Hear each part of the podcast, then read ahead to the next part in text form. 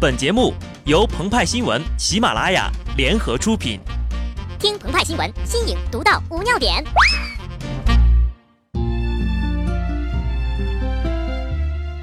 如果世界上曾经有那个人出现过，其他人都会变成将就，而我不愿意将就。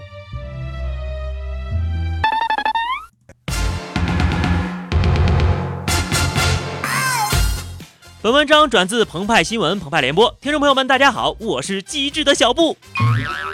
相信很多妹纸啊都被刚刚《何以笙箫默》当中的这句话感动过。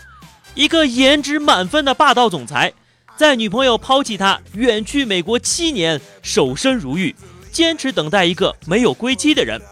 当他已如陌生人一般再次出现，那份刻骨铭心的爱。与他不计家仇与前嫌，要给他一辈子的承诺。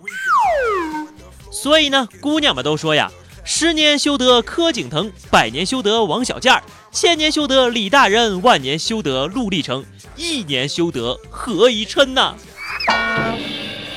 小妖精们不容易啊！为了得到一个如意郎君，要付出那么长的时间来修炼。但现在就不要把柯景腾列为目标了，因为广电总局说了。建国之后不准成精，而那些以何以琛为目标，一亿年前就开始修炼的人呢？他们上辈子还是一只恐龙。前世的修炼我倒是不明白，但在花了几个小时看完小说版的《何以笙箫默》之后，对于女主角赵默笙的修炼，倒是可以总结给小妖精们的。比如说，成绩不能太差，马马虎虎的呀，能上个好大学。这样才有机会接近学霸，长相上呢还不错啊，不过呢比她漂亮的人也不少。性格一定要开朗活泼，抗挫折能力强，这样啊才能对心仪的对象死缠烂打，直至把对方折服。不过呢这些都不是重点。赵默笙有一个特殊的身份，她是市长的千金呢，是个官二代，要修得何以琛。不能有官二代的骄横跋扈。如果赵默笙一副我爹是李刚的派头，肯定会招致何以琛的憎恶，甚至呀，如果有一点点矜持，也不会得到周郎之顾。赵默笙以千金之躯却上善若水，以天下之至柔驰骋天下之至坚呢。这一点是官二代们难得的品质啊。小说当中呢，官二代的身份并没有给赵默笙在事业上带来帮助，因为高考分数差，还被调到了化学系。啊，这个化学系呢，也是躺枪了。从美国回来之后，在杂志社找了一个摄影记者的工作。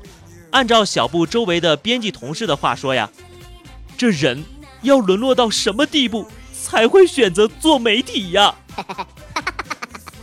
但赵默笙小姐呢，还是很有天分、很努力的。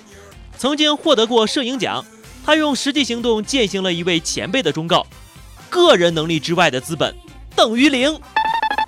只不过呢，他在事业上并没有什么野心，不会成为某个行业的业主。赵默笙的父亲呢，还是个贪官，贪污受贿千万之巨，事迹败露，狱中自杀，举国震惊啊！作为一个贪二代，最重要的当然就是出淤泥而不染呐。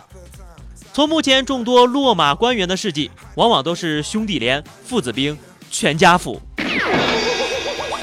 就比方说刘铁男父子，妻子刘德成说，小时候呀，每次我爸骑车带我去我奶奶家的时候，都不走大路，都窜胡同，跟我说呀，这样近。做人呢，要学会走捷径。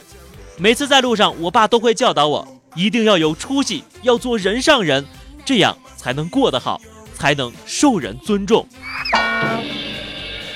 利用刘铁男的捷径给企业老总打个招呼，他轻松入账七百五十万；为宁波某项项目提供帮助，他获得了天籁轿车一辆；为广汽集团打招呼办事儿，他一下子就拿到了一千万元的回报啊！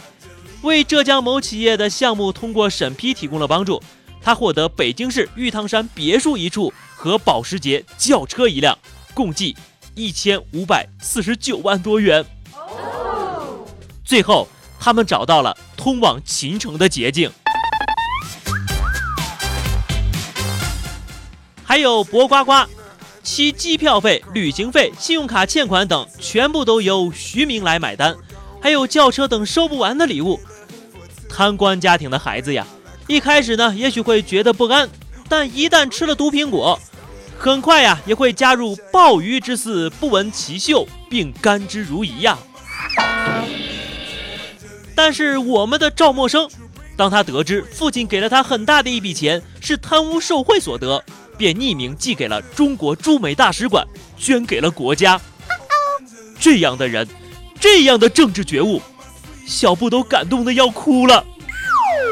试想一下啊，如果赵默笙没有这样的高尚品质，而是用父亲贪污受贿所得的钱财，在美国开 party、开豪车、花天酒地，有正义感。不接贪官案子的何以琛，早就把他给鄙视了。十八大以来呢，中国以二十四史未曾有过的力度推进反腐，落马官员已经数不胜数，一个群体也随之浮出水面——贪二代。曾经锦衣玉食，一朝家破财亡，如何适应如此巨大的落差？赵默笙给了他们的启示：爸爸是贪官，是国家的不幸，也是赵默笙的不幸。一个人不能选择他的家庭与出身，但能够选择他的价值观和生活方式。愿赵默笙们幸福，愿天下无贪。好的，那么以上就是本期节目的全部内容。如果您喜欢小布的声音，可以添加微信公众号 DJ 小布，或者加入 QQ 群二零六五三二七九二零六五三二七九。节目更新早知道，更多资讯敬请关注喜马拉雅澎湃新闻。下期节目我们再见吧，拜拜。